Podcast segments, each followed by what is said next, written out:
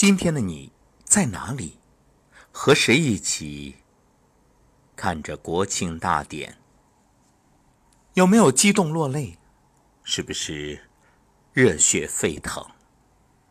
今日中国，当真是万众一心。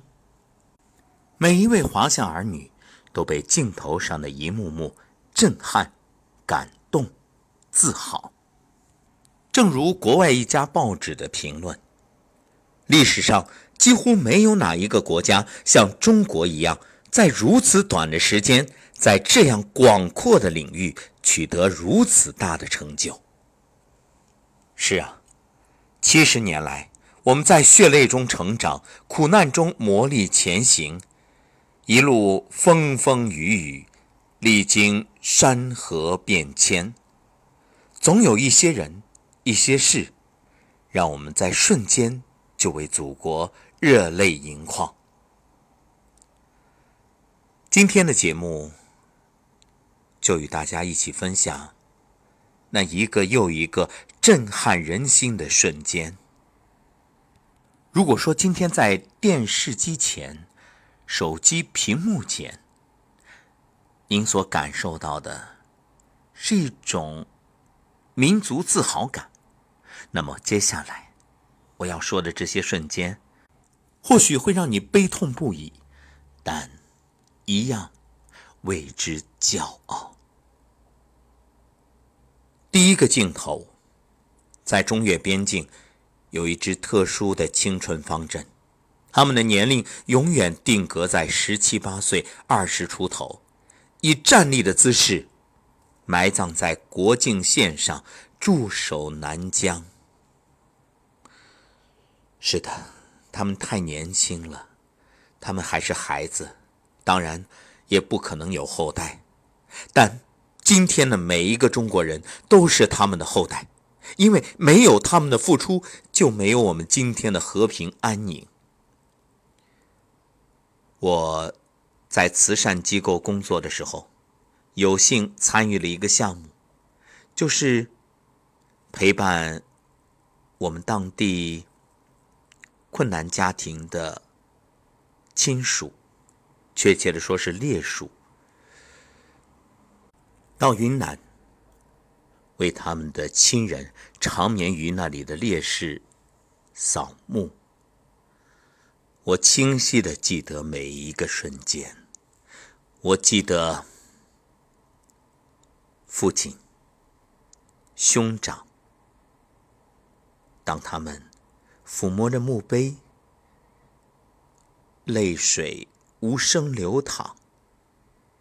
那一刻，我的心如刀绞，肃然起敬。是的，对于我们这一代人来说，中国是和平的，是安宁的，是没有战争的。但是，正是无数先烈的鲜血、生命。让我们能够拥有今天的幸福生活，所以不能忘，不能忘。镜头二：抗日战争时期，一位父亲送给自己前往战场的儿子一面旗，上面写着一个大大的“死”字，然后旁边还写了几行小字。我不愿你在我近前尽孝，只愿你在民族份上尽忠。你既是父亲的儿子，也是保卫国家的战士。镜头三：中央航空学校校训是我们的身体、飞机和炸弹，当与敌人兵舰阵地同归于尽。日军轰炸成都时。中国空军战斗部队真的打光了。一名教官驾着航校的教练机冲向敌人。他在这一天的日记中写道：“我的学生都战死了，现在该我这个老师上去了。”镜头四：我八千健儿已牺牲殆尽，敌势未衰，前途难卜。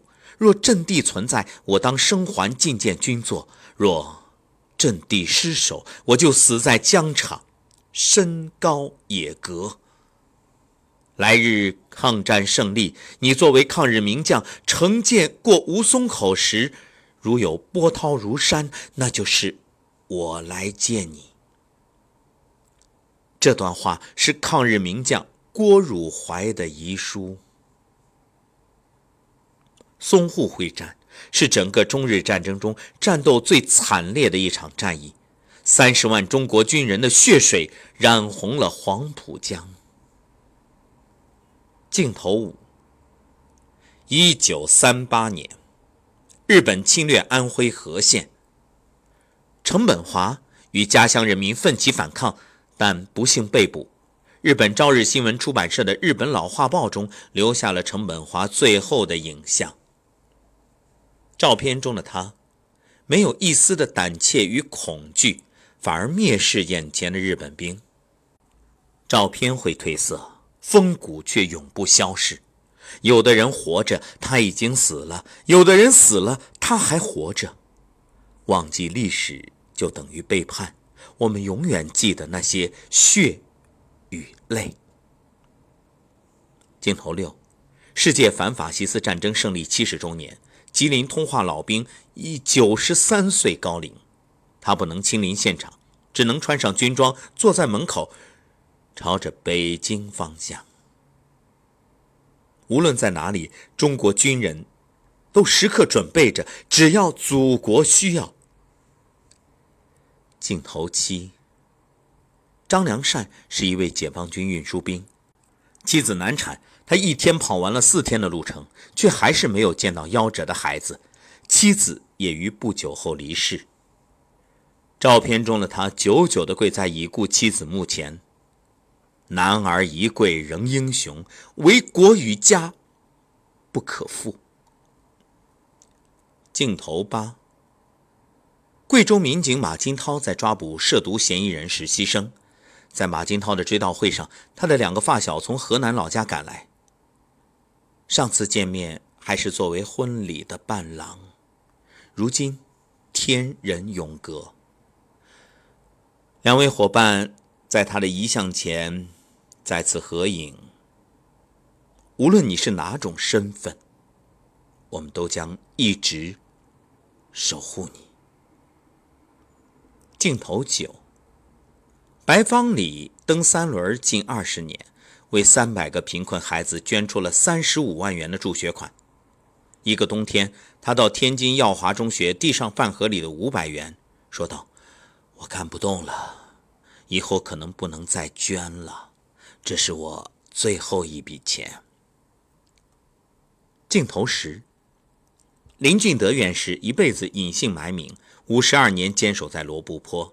离世前的几个小时，他仍然叮嘱学生和家人，办公室还有什么资料要整理。他把一生都奉献给了国家。闭上双眼的那一刻，妻子黄建琴轻轻地对他说：“老林。”你终于属于我了。镜头十一，台风利奇马强势来袭，始终有一群人坚守在灾难的前线。照片中的人叫侯牛培，他正在拿着包子狼吞虎咽。从当天十五点半外出排涝，已换了三个救援点，连吃饭都是在马路边解决。哪有什么岁月静好？不过是有人替我们负重前行。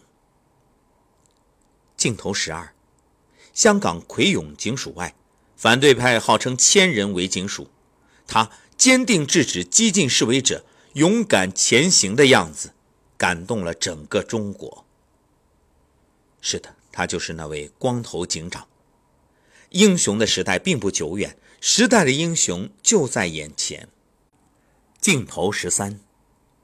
一九八七年，浙江舟山，七十二岁的台湾退伍老兵回到故乡，离别故土近四十年。回到故地，他足足站了五六分钟没有进门。